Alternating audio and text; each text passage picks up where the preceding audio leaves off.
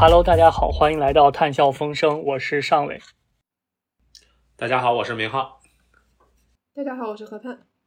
呃，那么今天我们请到的是一位学界以外的嘉宾呢，这位嘉宾呢也是我呃我的朋友和学妹。那么呃，他是现在是在国国内一家小型的 NGO 做高级分呃高级分析师。呃，那么呃，那么谭青和大家打个招呼吧。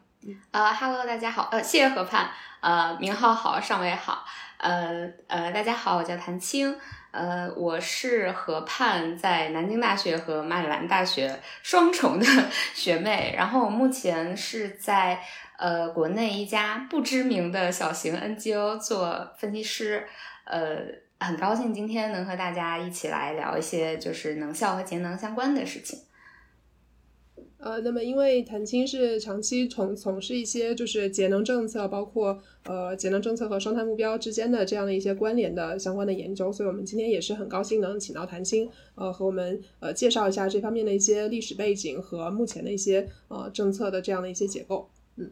哦，我我我先问一个问题啊，就是就是因为我们在这个讨论这个提纲的时候，然后你特别提到了，就是说，呃，比如说国际能源署 IEA 他们有这种提法，就会把能效称为所谓的第一能源。然后我觉得这个提法就我是第一次听，就是呃，能不能就是我们从从这里开始，就为什么我们这 IEA 会把能效称为第一能源，然后以及就是能效为什么在他们看来这么重要？嗯，好的。呃，这个事情就是就我所知，是在一九七六年左右的时候，在国际上有做这个能源研究和能源政策研究的相关学者，呃，最早的时候提出来说，未来我们要执行的能源策略是要以更少的能源。去呃实现更多的产出，这样一种能源策略，其实从它这个能源策略里面，我们就已经听到现在我们提的能效或者能源生产力这种概念的一些雏形了。当时是有相关的研究发布了之后呢，呃，就引起了比较广泛的关注和讨论。在那个时候开始，人们开始讨论说，呃，能效它是不是一种隐藏的能源 （hidden fuel）？就是因为。嗯，这其实有一点像经济学上的意思，就是说你少花的可以理解为你挣的、你赚的。嗯，在这个时候，大家开始讨论说能效作为一个隐藏的能源的角色。呃，那么在二零一零年左右的时候呢，IEA 做了一个研究，他对自己呃最早的十一个成员国，从一九七四年到二零一零年期间的。能效提升所带来的节能量，或者说所避免的额外能耗，就是 energy avoidance，做了一个估算，然后发现这期间能效提升带来的节能量是超过了同期任何一种单一能源的供能量的。所以说，在这个时候，呃，包括呃，在同一时间，可能也有很多的研究去做，发现这个，呃。能效提升所带来的节能量蕴藏的潜力是非常的大的。在这个时候呢，IEA 开始提出说，呃，能效是一种清洁能源，并且它是第一能源 （first fuel）。嗯，在一零年之后，就是这个概念也得到了广泛的认可，包括在我国，嗯。前段时间，可能去年或者前年出了一个工业能效提升行动计划，就是在我国的官方政策文件里面，都还会有这样的表述，说要发挥能效作为第一能源在节能降碳当中的重要作用。嗯，是这样一个情况。那呃，那谭老师能不能给我们讲一下这个，就是落实到从这个国际上落实到从我国来讲，就是我们国家去这个开展能源这个节能政策是一个什么样的，有一个什么样的起源呢？嗯，好的，呃，这个事情就是我国开展这个节能行动，包括政策，可能呃是跟改革开放一九七八年差不多同步的，因为在最早的时候，呃，能源它也是作为一种资源嘛，呃，在改革开放前后经历了一个相当于就是产量的一个大的跃升，就是那个时候我国的油气行业开始发展，呃。特别是石油行业，那个时候就是大家都比较乐观，就是说，呃，未来我们可以就发现我国的呃石油储量比较大，然后那个时候是这样认为的，然后可以支撑呃比较大的经济增长。但是很快呢，大家就发现，就是可能这个石油的储量是有限的，呃，也不能一直用这样粗放型的增呃经济增长模式，所以很快呢就提出来说，呃，要用一个比较经济的方式去使用能源，然后差不多是在一九八二年的时候，呃，提出了要用一番的能源产量的增长。支撑两番的这个国民经济的增长，就是所谓的一番保两番。其实那个时候也是，就是像这个提法，我们现在来看就很像能源强度的概念，就是说，呃，我们要提高，呃，我们要降低我们的能源强度，提高能效嘛，就是当时所谓的一番保两番。然后在呃，一呃，那个时候有一些就是非常早期的节能政策，比如说一些什么节能管理暂行条例啊，或者节能技术大纲这样的。但那个时候节能很大的一个出发点是说，我们要呃节约能源这种资源，然后去保障我们的经济增长。嗯，然后到了一九九七年的时候，呃，我国通过了就是节能领域的第一部法律，叫做叫做《中华人民共和国节约能源法》。呃，这个法是九七年通过，九八年实施的。呃，但是在二零零七年的时候，节能法进行了第一次修订，这次修订非常的重要，就节能法一共经历过。呃，三次修订和修正，截至目前，但二零零七年的那一次修订呢，是把节约资源作为了我国的基本国策。那这个节约资源肯定是包括了能源资源的，并且在呃节能法二零零七年那次修订的时候，呃还确定了要把节约放在首位的这样的一个能源发展战略。呃，这是就是零七年前后的情况。呃，到二零一零年的时候呢，就是在二零一零年之前，我们可能就是从那个一番保两番开始，一直在呃做一些控制能源强度的工作，呃，包括节能法定下来之后的节约为先的政策。在二零一零年开始呢，我国开始呃确定了一个呃节能领域非常。非常重要的政策和做法就是节能强度和节呃和能源强度和能源总量的双控政策。就大概政策的演变是这样一个过程，呃，包括在二零一五年前后，就是我国的节能政策又从这个面向国内转向了国内加国际这样一个情况。那这些重要的时间点，就是有几个点是值得注意的。比如说，在二零零六年的时候，我国的碳排放总量达到了全球第一位。然后我们去梳理我国的节能政策的时候，就发现二零零六年是一个非常有趣的时间点。基本上在二零零六年之前，我们出台的政策的提法都叫什么什么节能政策。但是在二零零六年之后，这个提法变成了节能减排政策，就已经把能效和碳排放联系起来，并且在政策里面就是并行了。那在二零一零年的时候，就是我们刚刚说到的双控的那个。我我想我想我想问一下，就是比方说说节能减排的这个排，为什么就指的是二氧化碳排放，而不是大气污染排放？啊，我有这个问题很好，就是就是早期的时候，其实排污就是说节能减排的时候说排污说的比较多，就是这个排。但现在我们一般提到节能减排的时候，提呃都是指的碳排放的排。但是在二零零六年的时候，我们那个排会指的是，我我的感觉可能二零零六年那个排主要是二氧化硫排放，然后就是你看那个污染物的排放趋势的话，基本上就是只有二氧化硫是二零零六年就是开始下降，然后别的比如说氮氧化物可能是呃比较平吧，就差不多，然后然后那个时候，然后也那个也是我们开始对煤电厂啊之类的进行大规模管控的时候。嗯，对，这所以说有可能是。我补充一下，就是，呃，对，因为那个零六年就“十一五”开始，它那个主要是对二氧化硫和还有一个是水污染物，其实就 COD，它实施了是这种就是总量控制，它那个和呃节能减排是大概都是在“十一五”的那个时候开始的，所以就是我感觉它可能就是像谭鑫刚才提到，呃，就是后来加上了就是强度和总量的这种双控制，它其实和这种污染物的控制也是有一个。就思路上是那个逻辑上是一致的，就是都是从这种强度或者说浓度的控制转变为浓度和总量的这种双控制。明白。大概也是从那个那个时间节点开始的。嗯 这是一个环境科学概论的一个非常 经典的考试题目。对，因为这因为这个我特别那个。就是因为这是我那个第一篇那个博士文章，就做的是那个“十一五”的那个政策。然后就是我的理解是，二零零六年之所以我们突然开始对能效控制，就是刚韩青说，就是如果你去看那个趋势的话，就是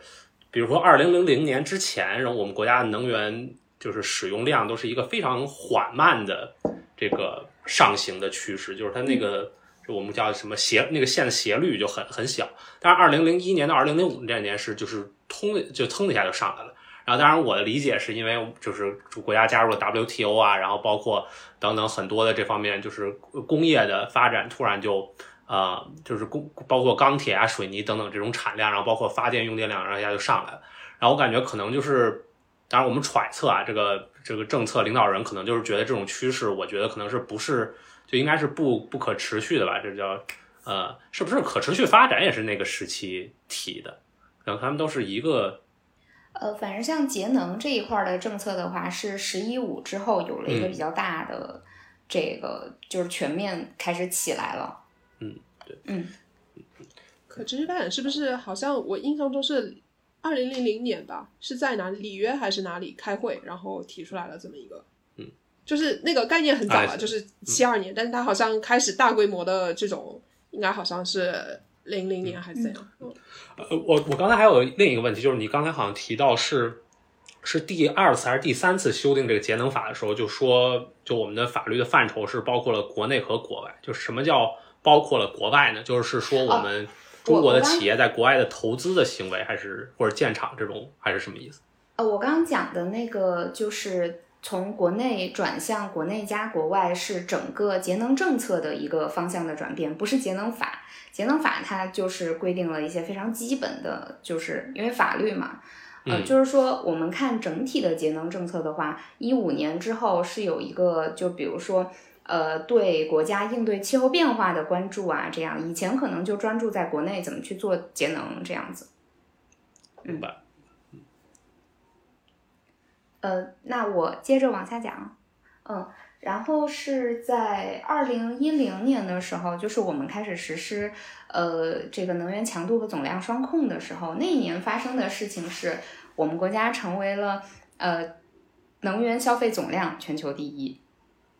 就是你把这种国际上的趋势和中国在政策制定上的一些变化结合起来看，其实非常有意思啊。我们国家是二零零九年成为的能源消费总量全球第一，然后一零年的时候我们开始实施双控，这两件事情不一定有直接的联系，但是就是把这种国际和国内的变化，包括政策制定方向上的变化结合起来看，是还挺有意思的。嗯，然后就是像。呃，节能工作和节能政策在我国的一个历史发展的话，基本上就是这样一个情况。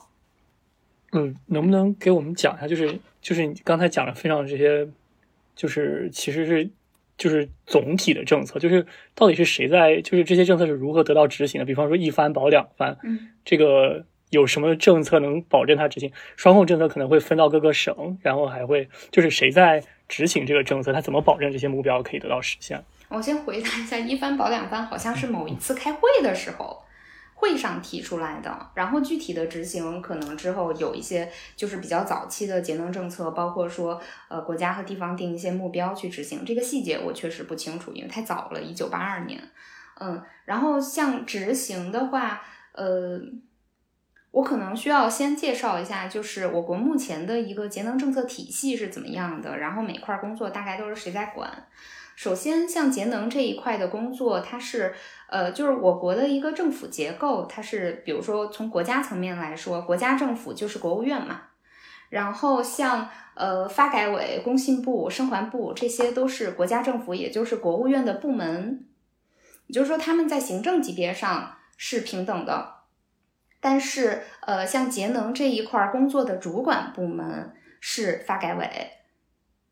所以说，呃，发改委可能主要负责制定一些节能方面的综合性的或者是跨部门的政策，然后涉及到具体领域的节能政策，可能是发改委牵头或者从中协调，然后需要具体的部门来配合。比如说，呃，工业部门的节能政策，可能就是发改委加上工信部，可能还有一些其他的部门来负责。那我国目前的一个就是节能政策的体系，就是呃，首先是综合性的法律政策法规那这一块儿呢，就是级别比较高的，可能就是国务院或者呃国务院的办公室，然后发改委或者发改委的办公室来出台一些政策，呃，比如说像节能减排五年规划这样的这样的政策，可能就是发改委牵头。呃，然后另外有一些部门政策，部门政策呢，就是呃，基本上比较好的对应了整个能源系统的部门分类，从电力部门就包括发电和输配电，然后到能源的使用端、消费端，就包括工业、建筑、交通这三大部门。嗯，在建筑里面可能又会去细分，因为公共机构和普通的民用建筑、商用建筑是不一样的。然后，呃，住建部其实叫住房建设，呃，住房和城乡建设部。所以说，就是农村地区的建筑和这个呃城市地区的建筑可能也不太一样。呃，另外有一些呃领域性的政策，比如说专门针对重点用能单位的，这个可能你就很难去说，它可能里面工业企业占很大一部分，但又不仅仅是工业企业。呃，然后像这个能效投融资领域的一些政策，呃，还有节能技术产品，像技术产品，我我们可能也会认为它是跨越了工业、建筑、交通三个部门。比如说，呃，有时候一些这个嗯家电产品，包括一些工业设备，它可能都是算在技术产品里面的。然后还有一块比较重要的是标准化的工作。就是一些能效标准，呃或者指标这样的确定。目前我国的一个就是能效的政策体系是这样，那具体执行可能是比如说发改委或者国务院先定定下来一个总的节能目标，或者说我们未来五年、未来十年要实现的一个目标，然后层层分解到地方，那在地方上也是由。地方的这个政府下面的部门，可能是地方的发改委，也有可能是呃地方的经信委，有的地方还叫经信委，来主管这个节能的工作，然后协调地方政府的其他部门，就是相当于跟国家政府是一个类似的这样一个模式。那具体的领域，可能就是比如说定了国家政策之后，各个部门会认领自己的目标，比如说像在我们国家层面，目前。呃，工业部门的能源强度下降目标就是和整个经济社会的全国的这个下降目标的幅度是一样的定的。那可能每个部门，比如说像工信部、住建部，它通过跟国家政府商量、跟发改委商量，它会认领一个自己部门的目标，再通过一些部门的，比如说总的政策，呃，部门的能效发展战略，然后部门的具体的方面的政策。呃，再去慢慢去贯彻执行，最后把这个目标分解了之后，落实到各个部门和地方。呃，我我这地方想提一个问题，就是像谭鑫刚才提到，就比如说，呃，他主管是发改委，然后他可能会和其他的一些部门有连接。但是我很好奇的就是，因为能源的使用，它其实副产物就是说，一个是污染，或者是然后是二氧化碳的排放。那污染这一块，其实又是。环保生态这一块在管的，所以我就很好奇，就是说这两部分的政策之间，它是不是会存在一些冲突？比如说，可能呃节节能的这个节能降碳的这个目标和这个环保目标之间，它可能会呃比如说不一致啊，或者是有一些呃需要协调的地方，就我不太确定这一块是怎么来进行协调和处理。呃，我我感性的就是这么想象的话，我会觉得。可能在一些时候，节能的目标和呃污染控制的目标是可以协同的。这种时候就就不存在何老师刚刚说的问题。他们冲突的时候，我觉得就是可能部门之间会，呃，因为这个政策可能，比如说。我我现在是在就是想象这个政策制定的过程了，因为就是不是政策制定者，所以对具体的流程可能不是没有那么清楚。就是这个政策可能，比如说是一些部门牵头制定的，嗯，那可能部门和部门之间还是需要去沟通，说我们这个目标，包括包括呃国家政府他们自己有一些官方的智库，嗯，智库之间可能也会去做这个评估工作，就是说我们不同政策之间的目标是不是是不是协同的，是不是冲突，是不是中间需要有一些怎么样的沟通，这是一方面。另外一方面，你刚刚提的这个问题，我觉得呃国家政府也越来越意识到了，呃最近几年的。就最近一两年的政策里面，其实提的很多的一个概念叫，呃，减污降碳协同增效，其实就是想做这件事情，就是把减污和降碳，包括节能，呃，协同起来，呃，包括像二零二一年五月份的时候，中央层面也是直接成立了碳办，呃，全名应该是叫，嗯，碳中和碳达峰。工作领导小组还是领导工作小组，这个是中央层面直接成成立的。然后这个办公室是设在了发改委。然后碳办的一个主要的功能就是来协调，就是各个部门之间在节能降碳这件事情上面。所以说，相当于他们成立了一个 task force 来做这种就是协调统筹的工作。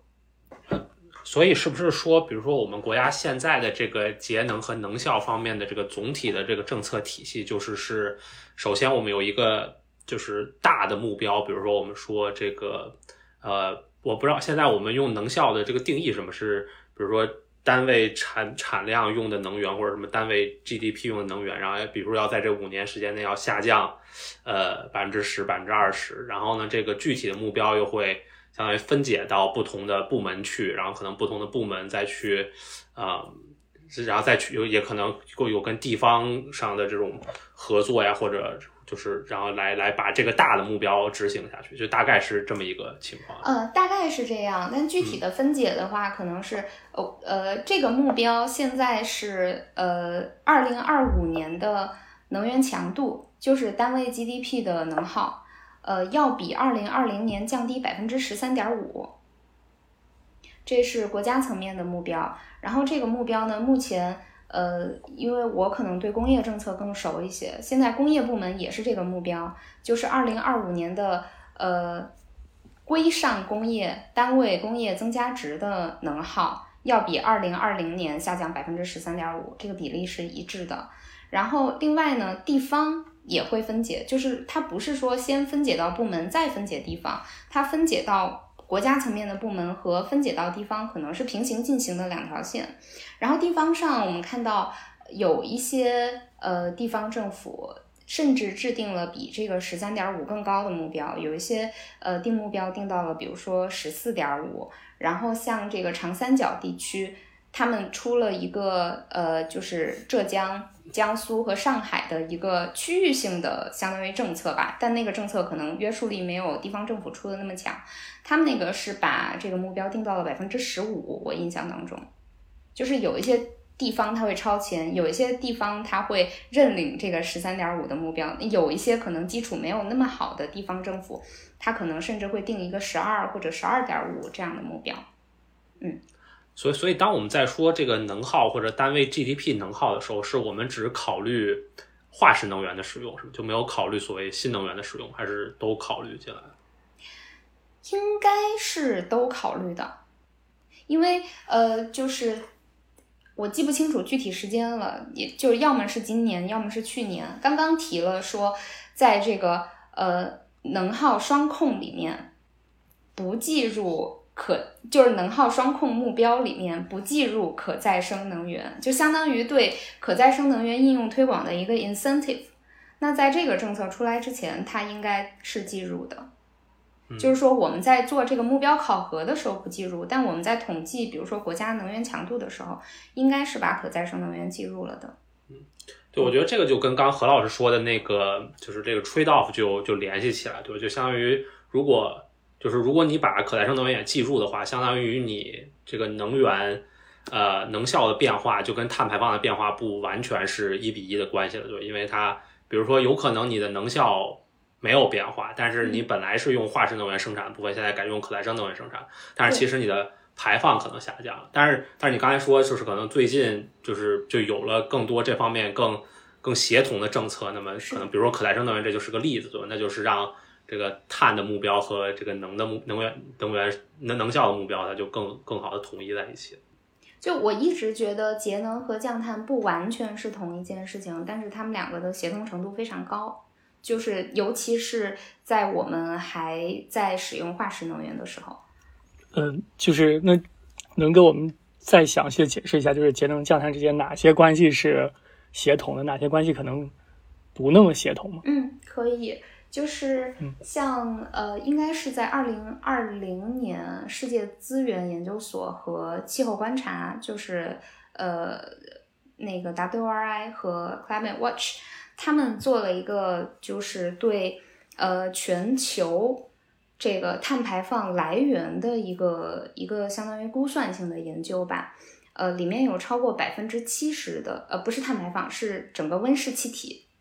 嗯，里面有超过百分之七十是来来源于能源相关的活动的，包括化石燃料的燃烧，还有呃油气行业的开采，然后等等。也就是呃，这个这个数字，如果我们把温室气体变成二氧化碳，可能就是这个可能这个百分之七十的比例会更高，因为它很大程度上跟化石能源相关嘛。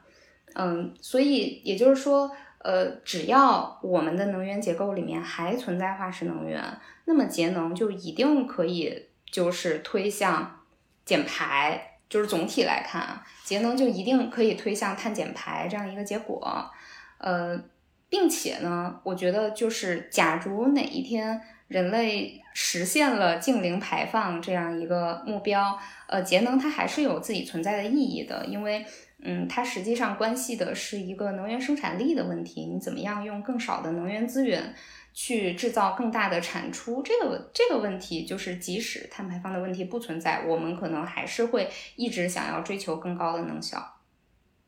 对我，我觉得这里特别有意思，就是一点，就是我同意刚才说的，就是说，如果我们能够，呃。就是或者说很大程度上吧，如果我们能够节呃节约能源或者降低能源使用的总量，特别是化石能源使用的总量的话，那么我们的碳排放肯定会降低。呃，这个我觉得是是没问题的。但是我觉得这里面有一个就是这个 gap，就是说就是从节能到能效之间，他们两个并不是完全划等号，对吧？就是当我们说，比如说能效提高，就是说你。产出单位 GDP 使用能源下降，但是可能有的时候它并不意味着你总的能源使用就下降了。比如说，这是我们，比如说我们可能有时候熟悉的这个所谓的这个叫呃 rebound effect，就是说，当你一个东西它看上去更更节能了，比如说你家空调升级了，然后它其实耗电更少了，反正你可能用的更多了，然后其实到最后，也许你总的能源啊并没有减下来。所以我我比较好奇，就是说，呃。就是我我当然我觉得这个也是非常容易理解，尤其是在我们国家，就是包括世界很多国家，就是当经济发展的时候，就是你很难对能源的总量，嗯，做出太多的要求，因为毕竟你整个的经济还在发展，然后那么它势必就需要用更浓更多的能源，但是它，所以它有的时候我们就会强调可能能源强度这是一个主要的政策目标，然后我就不知道就是这两者之间的这个 gap 是它是一个大概是个什么情况，就是。嗯，强度总量之间的 gap 吗？对，就是总量和那个 intensity 之间的 gap。嗯，我我觉得像我们国家这样的，就是发展中国家是一定要强调这个呃能源强度这样的一个一个目标的，是因为就是我们还是有发展的权利，就是说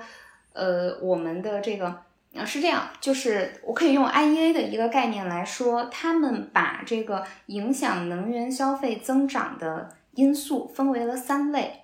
一类叫做活动水平因素，那在工业部门可能就体现为你的工业增加值活动水平，就是能源相关的这个这个活动嘛，呃，包括呃人口的增长也算是活动水平因素。然后在建筑部门，可能就体现为你的总体建筑面积的增加，就是因为在建筑里面你要使用能源服务嘛，像你刚刚说的空调服务这样子的，呃，这是一方面的因素。另外一方面是能效因素，还有一方面叫做结构因素，就是呃你的能源活动的种类变化，比如说在交通部门，你的电动车变多，可能。就是你本身的这个运输量也好，载客量也好，并没有发生变化，但是可能你的总体能耗总量是变小的。然后就是呃，我我刚讲了几方面了，第三方面是能效因素，这三方面的因素合在一起。然后像呃刚刚明浩讲到的这个呃经济增长，它其实是属于比如说活动水平的增加。那我们可以这样去看这个问题，我们把这三方面因素拆开了之后。在控制另外两方面因素不变的情况下，能效提升势必会带来总量的下降。呃，即使是比如说我的活动水平因素或者结构因素的改变引起了我的这个呃能源消费总量的上升，但是如果我能效提升了，其实是可以 offset 可以抵消一部分，就是本来要。要发生的能源消费总量的增长的，这个其实也是我们提能效的节能量的时候经常使用的一个概念。呃，能效提升带来的节能量，我们指的并不是和历史真实使用量比发生的节能量，而是和如果没有能效提升本来应该发生的那个能源消费总量去比，相当于能效提升带来的节能量，它是一个 avoidance，就是避免的额外的节能量。是这样子的概念，然后你刚刚说就是呃 rebound effect，就是说我这个东西能效提升了，我可能会用的更多这样子的，呃，这个可能就涉及一个就是嗯，就是物质水平、物质发展水平增长，然后人民的这个这个能源消费的这个这个。呃，服就是人们对能源服务的需求的水平增长这样一个情况，这个我觉得可能很多属于，嗯，算大的经济学范畴嘛，就是就是我我觉得我们很难通过能源政策去控制说大家用更少的能源服务这样的一个情况，但我们可以想的是说。呃，我们现在享受的能源服务比以前更多更好了，但是因为能效提升，我们用的能源比本来会发生的要少一些。呃，要不我们讨论一下，就是这个能效跟双碳政策之间的关系？因为我想，就是你作为这个方面的从业者，包括你可能 follow 能效政策就有一段时间。然后，当然最大最近这个大家所所有人都关注的问题，当然就是这个双碳，特别是从二零年。提出来之后，然后包括这两个东西，它们又是如此紧密相关的。就是你觉得从双碳政策提出来之后，比如说我们国家能效的这个政策或者这个政策体系有哪些变化吗？还是说可能之前因为包括之前这个，嗯嗯节能减排这个这个概念可能自很早就提出来，还是说他们其实已经 couple 已经很紧密了？就其实也是就是就就是就是这个双碳政策出来之后，这个有什么变化吗？呃，我我的感觉是在政策方面的话，就是政策的体量和密度上，就是在在双碳目标提出来之后，肯定是大幅的增加了。但说就是在政策的 framing 上的话，就是具体政策的制定上的话，其实，在双碳目标提出来之前。嗯，节能和降碳也是一直联系的比较紧密的。像我们目前去看，就是单独针对碳的政策而不提节能的话，目前我的感觉是，可能碳市场那一块儿，就是是，比如说单独针对碳的一些法律法规政策，像其他的一些要推动降碳的政策，它可能多多少少。和节能，包括能源系统的联系都是比较紧密的，因为像我们现在降碳就几种方式嘛，一个是呃能源替代，就是说尽量推可再生能源、清洁能源或者一些就反正非化石能源吧，这是在能源端。那你在消费端要降碳的话，可能就只能通过节能的方式，或者呃，然后最后就是末端，末端就是呃 CCUS 嘛。就是补给，就是你从碳的产生来看的话，就就这三条。那可能现在因为电力部门我关注的不多，就电力部门的问题非常复杂。然后像在消费端的话，可能用的最多的就是就是一些节能的政策工具来实现这个降碳的目的。那在这个双碳目标出了之后呢，包括碳办成立之后，中央也是一直说我们要建立呃这个一加 N 的。这个呃双碳政策体系，就是一就是这个中共中央、国务院关于完整、准确、全面贯彻新发展理念，做好碳达峰、碳中和工作的意见。这政策名字非常长，我们一般就叫它双碳意见，或者直接叫意见。呃，这个就是一加 N 政策里面的一，然后 N 的话，可能就是各个部门、各个领域会出一些，就是响应这个双碳政策的呃一些一些目标和政策。然后像比如说呃，包括行业，像可能呃这个呃钢铁行业出了一个关于高质量发展的方案，然后水泥他们可能也出了自己的，比如说达峰方案这样。在这些政策里面，都是把节能和提高能效作为一个非常重要的，就是实现这些目标的手段。然后可能有一些部门就是会，就是呃，直接把就是比如说在政策题目里面直接把这个节能和降碳联系起来，或者呃，它政策题目是叫比如说嗯达峰方案，或者说。就是这个降碳方案或者怎么怎么样，然后你看它政策内容里面，就是节能也是非常重要的一块内容，大概就是这么一个情况。然后，呃，要说变化的话，我觉得就是双碳意见提了之后，我们开始建立这个一加 N 政策体系，现在基本上已经建立完成了。呃，但是具体比如说政策里面要做的一些行动，可能。就是把之前的一些节能降碳的行动整合到就是这个政策里面，让它变得更系统化。嗯，这是我的理解。我们讲这个节能政策要和这个双碳政策要看齐，就是或者是说要协同，就是它到底是怎么协同的？怎么能够让我们的这个就是节能政策最后能够辅助这个碳的这个最后的降碳是一个就成本收收益那个更高的那样一个降碳政策？我我我一直在好奇这样一个问题。当然，我觉得这里面有一个问题，就是你假设节能政策存在的意义，或者你刚才讨论感觉是在假设节能政策存在的唯一意义就是降碳。当然，就是这也不完全是这样，对，因为我们节能也有别的方面的考虑，比如说能源安全等等之类的。当然，确实可能现在从呃，当然我也不不不敢这么说，但是就是感从最起码从宣传或者政策这种宣传的感觉上来说啊，碳是一个。更大的问题是，所以我我我当时觉得就是你你说的那个是很有道理，就但是它确实是就是节能该怎么更好的协助降碳，这是一个很有意思的问题。嗯，我我觉得就是这个问题对我来说还挺难的，呃，我我我可以试着就是聊一下我的想法。我觉得首先就是在实际的政策的工作当中，可能要考虑一个政策基础的问题。就可能我们之前几十年，呃，做的更多的都是节能方向的政策，然后也积累了一些工作经验和基础。然后在这种情况下，尤其是节能和降碳在很多情况下可以实现协同的时候，我们是不是可能首要的是要考虑在我们目前的工作和政策基础上，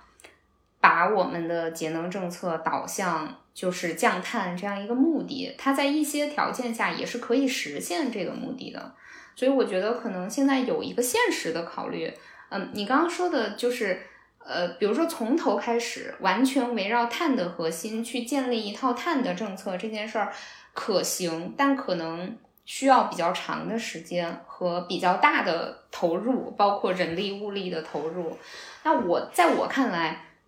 其实他们呃提说要建立一家政策体系，是想做这件事情的。但是在这件事情就是一个以碳为核心的政策体系建立起来之前，我们肯定还是要要要做一些别的事情，不可能就等着它建立。然后包括像现在就是比如说我们以前的一些节能政策，比如说这个嗯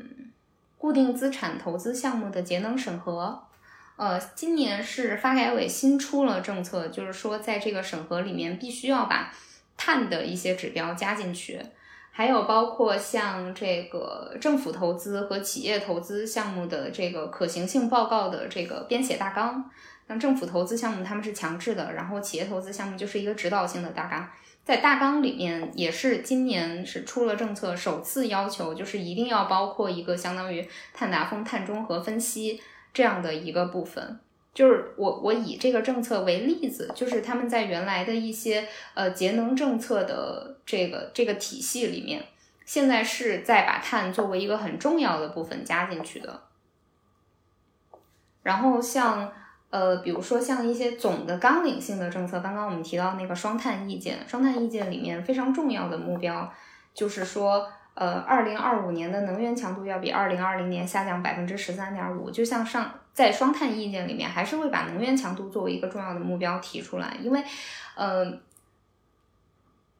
等于说像我们这样的发展中国家，在降碳的同时，一定要强调我们发展的权利嘛。那能源强度。就是说，能效的一个衡量指标，实际上就是把我们降碳和我们的发展，包括我们的就是 GDP 要继续增长这件事儿联系起来的一个桥梁。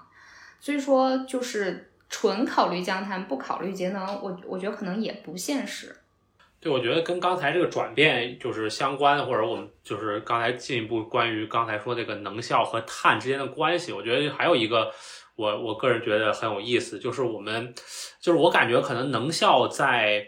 呃近期、中期和远期，比如说我们达到净零排放，在不同的阶段，它可能起到的作用，呃，可能还是挺不一样的，对吧？比如说，可能在我的设想里，可能它在近期和中期是比较重要的，因为如如果我们讨论的是一个非常狭义的能效的概念，对吧？就是你刚才说那个三个因素，一个是发展水，一个是活动水平，然后一个是。啊，能效还有一个是能源结构。如果我们说就是能效只是谈中间这个，就不考虑能源结构之类，那么就是它就是我感觉它可能主要发挥作用。如果从减碳的角度来说，主要发挥作用应该是近期和中期，就是我们可能依然依旧这个社会或者这个能源系统还要从某种程度上依赖化石能源。然后，那么我们能不能就是尽管我们要用化石能源来生产钢铁、生产水泥等等，但是我们生产同样的量，能不能够呃少一些、少用一些？但是它可能在最后的那一部分，比如说从峰上开始往下走，尤其是到马上要接近净零那个时候，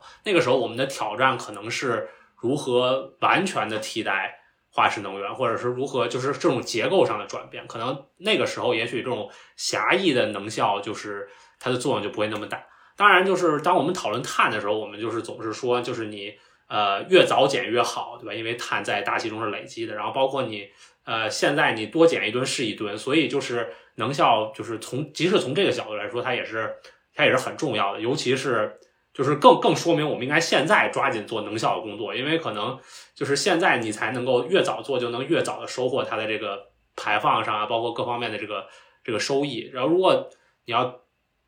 就是就是这方面的，如果一直不加到最大的力度，然后可能到到最后，也许这个就变成了一鸡肋，对吧？因为它就本来就是从它那儿能够得到的碳的收益，可能也不是很高。嗯，我我我先就是纠正一个小的地方，就是我们刚刚说，呃，IEA 分的那三种因素，结构因素指的不是能源结构，而是消费端的整个这个活动水平的结构，就是比如说，嗯。就是还是用交通部门举例子，就是原来这个这个消费端它可能以呃内燃机汽车为主，然后现在呃电动车的比例上升到了比如说百分之五十，这是他们认为的一个结构因素的变化。因为这整个三个因素讨论都是消费端的事情，它可能不是能源结构那一侧的事情。然后你你刚刚说的这个问题。呃，我非常同意，包括像一些研究机构，像呃国际能源署，他们的结论也是这样的，就是说，呃，能效提升是能在我们实现净零排放的近中期发挥比较大的作用的。然后像远期，比如说我们实现了净零排放之后，能效对于降碳这件事情的贡献可能就没有那么大。就是另外还有一个，就是就是除了呃你刚刚说的这个。这个问题以外，其实还有一个原因是，我们能实现多大的节能量和我们现有的、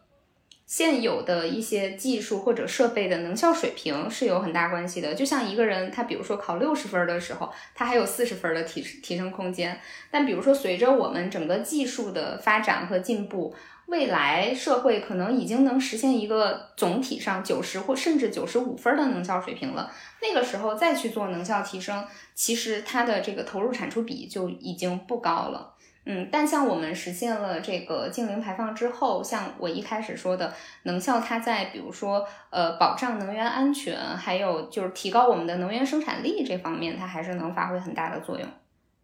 但可能对降碳的贡献就没有现在那么大。像具体的贡献量的话，就是 IEA 之前做过一个研究，呃，就是说如果我们要实现巴黎协定的两度目标的话。嗯，在二零五零年的时候，我们和目前的这个碳排放水平比，全球要要实现百分之四十到百分之七十的这样的一个减排量。然后，如果我们以百分之七十的减排量来推算的话，能效提升在其中就是为这百分之七十的减排量的贡献能够达到高达百分之三十七。就是相当于从二零二零到二零五零年期间，为了实现两度目标而需要实现的百分之七十的减排量，其中有百分之三十七就是是由能效来贡献的。这个这个贡献幅度是最大的，甚至超过可再生能源。可再生能源是百分之三十二左右。嗯，所以这个数据也可以印证，就是能效在近中期能够发挥一个比较大的作用。嗯，就是就刚才有讨论让我想起来，就是其实我刚才在想说这个呃节能和降碳的这个关系的时候，也在想，就是当你这个节能有很大潜力的时候，就是我们说的这个 low hanging fruit，就遍地都是节能黄金的时候，它们俩的协同效应会非常大。但是当它这个越节能越来越紧，就是你这个潜力越来越低的时候，我觉得它们俩矛盾会越来越大。我一直在想这个问题，就是就刚才就就是问题就想，就我们现在到底大概处在一个什么阶段？就是这是我一直好奇的问题。就你因为当年我们讲这个 low hanging fruit，就是说这个节能有很多便宜的东西政策来讲，我我觉得我看不到它。说实话，我在现实生活中，呃，这个这个我们现在是在这个是走到了这样一个潜力的哪个阶段了？大概从整体上或者是不同部门可能有一些差异。或者我 reframe 一下刚才那个问题，就比如说为什么 IEA 计算的那个能效还能给我们？它它能带来那个百分之三十七的这个减碳这个幅度，这个幅度当然是很大的。那就我觉得某种程度上就意味着还有很多的节能机会。那这些节能机会都是什么样的？是主要是比如说技术的进步呢，还是就是它这这这数是也不是说怎么算出来，不是说具体怎么算出来，就是大概它是就有多少果子，以及它们挂在什么样的高度。嗯，政策节能和技术节能吧。节能的话，就是主要就是这两块嘛。然后，呃，我我觉得 IEA 在计算这个就是节能和提升能效的贡献率的时候，它考虑的是全球的一个情况。比如说像非洲和拉美的一些国家，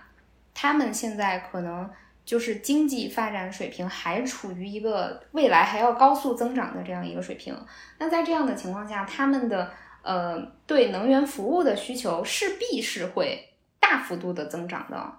那在这个相当于活动水平要大幅增长的情况下，能效提升当然能发挥更大的作用，就相当于它有一个 multiplier 嘛，就是是是这样的一个情况。一些一些可能欠发达地区未来还要再继续发展，然后可能很多的机会在在这一部分。另外就是呃，我们讲 low hanging fruit，它其实。嗯，我我在看这个 phrase 的时候，我看的是两部分，一个是 low hanging，一个是一个是 fruit。然后，呃，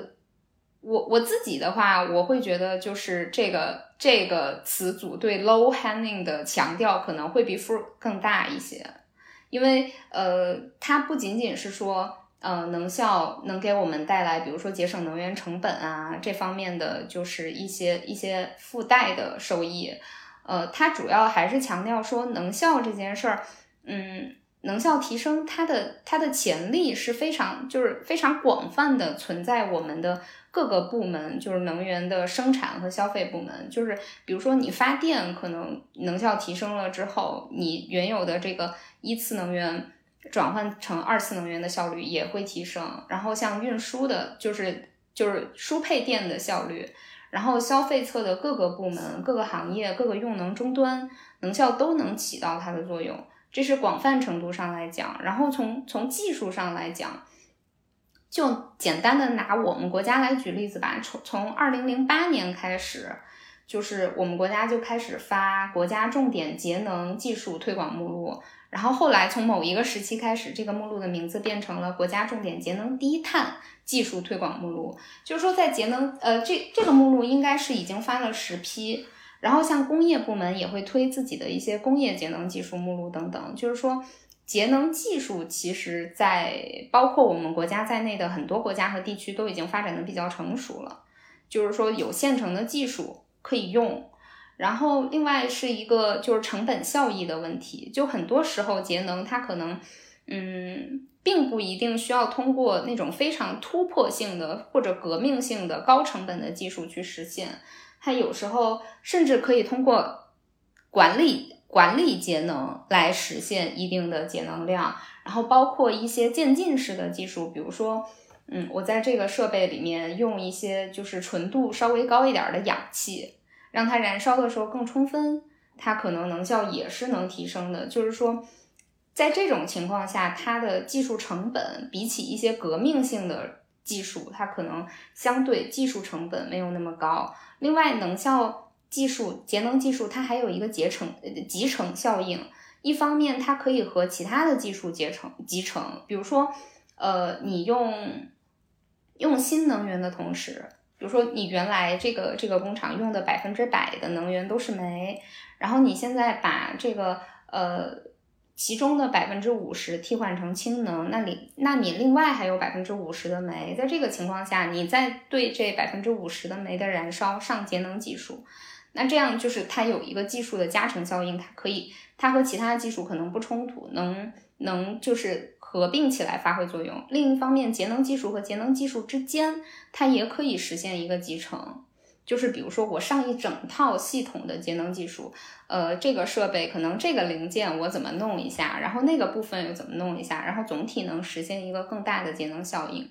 这是就是节能它 low hanging 的部分，就是它它实现起来是非常。可行、可操作，然后投入产出比是相对来说比较比较高的，就是比较 cost effective 的一类，就是技术或者说方式。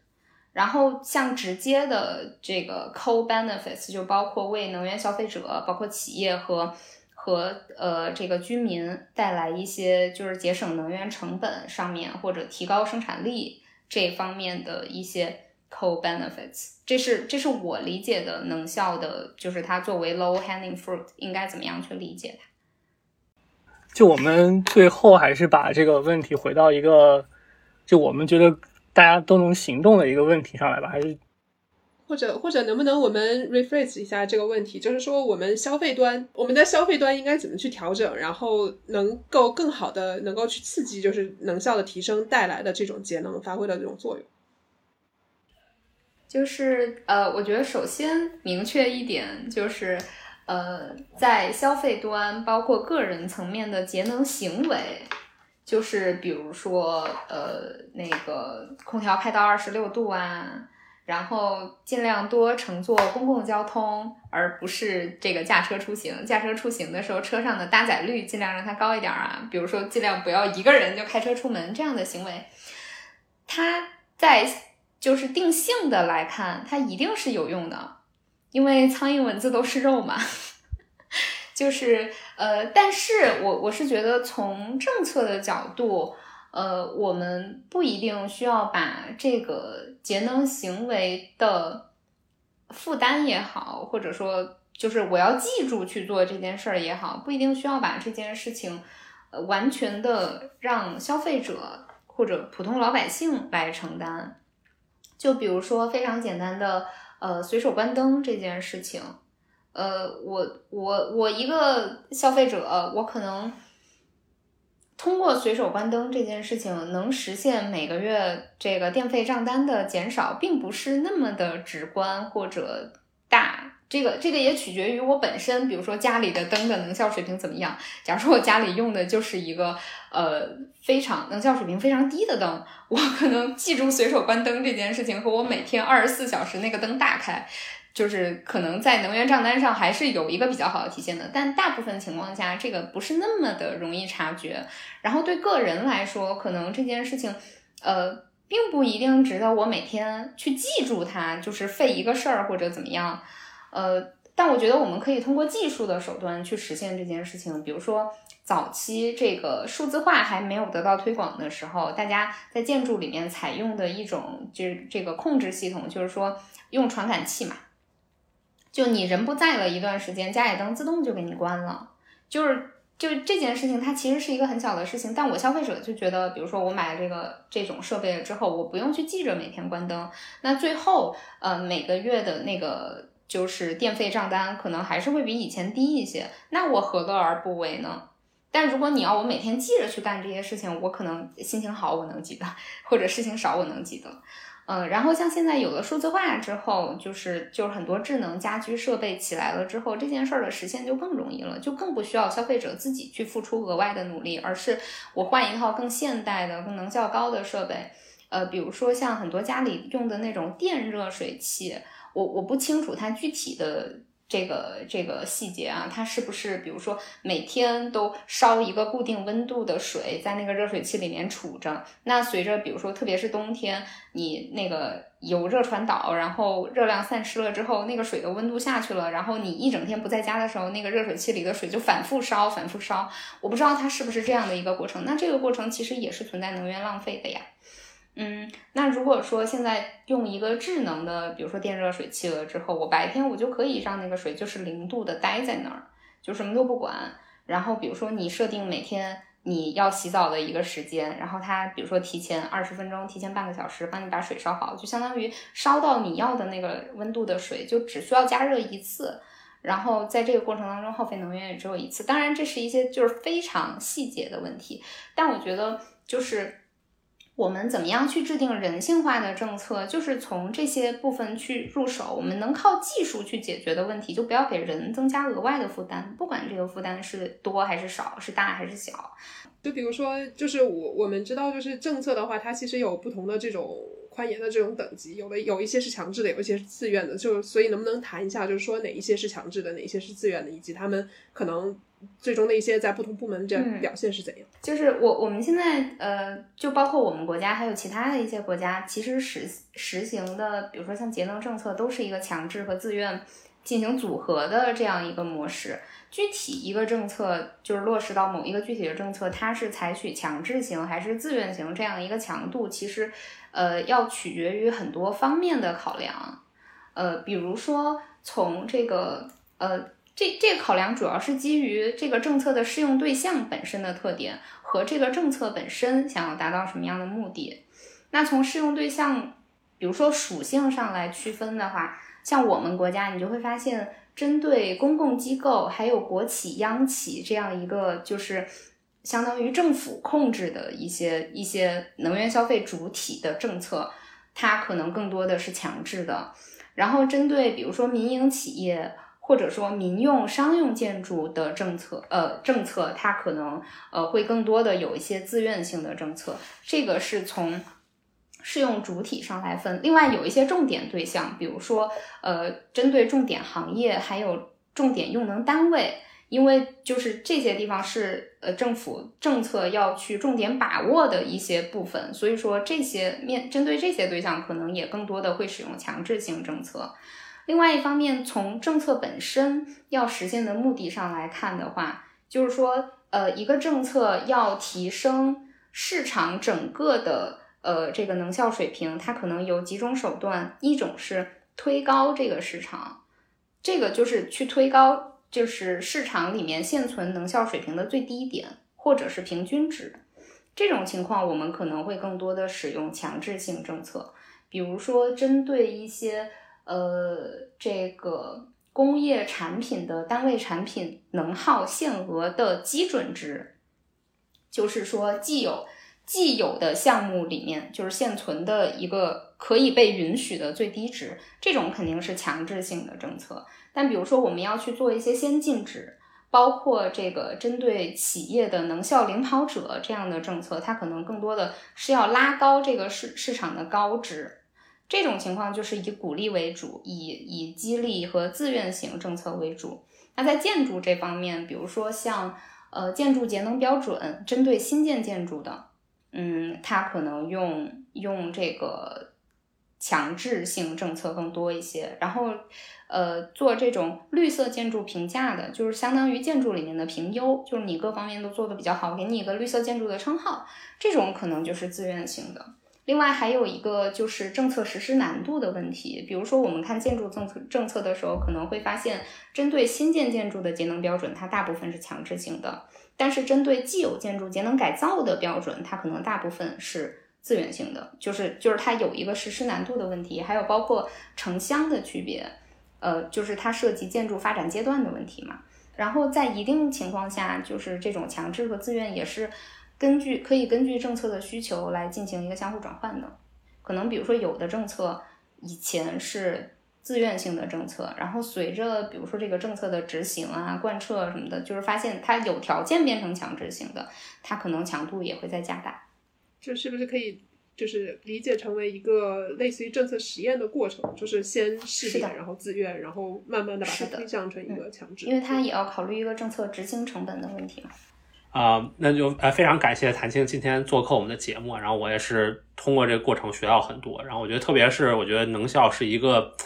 嗯，就是它非常非常重要，对吧？我觉得，但是它有时候它是呃，就是不被大家这个充分的 appreciate，因为它毕竟是这么一个橙子，就是这个橙子可能它的一小一点小的变化，然后可能对就对未来导致的不光是能源使用，包括可能碳排放就会产生非常大的影响。然后另一方面就是，我觉得从今天讨论我也学到了很多，就是关于能效讨论，其实它是一个非常。丰富的这么一个讨论的范畴，就可能它不同的呃，就是行业不同的领域，可能它的呃达成能效提升的这个机会也很不一样。比如说，可能在工业，在这个啊消费端，然后在这个就比如交通等等部门，它都不一样。然后，所以其实它也是一个很难被就是大而化之讨论就是能够解决的问题。它可能是不每一个啊具体的细分部门也有很多它具体细致的这么一个。啊，相应的情况需要需要细致的分析，啊，那就谢谢韩谢谢谭青做客我们的啊节目，然后我嗯谢谢啊听众朋友们的收听，我们下期再见。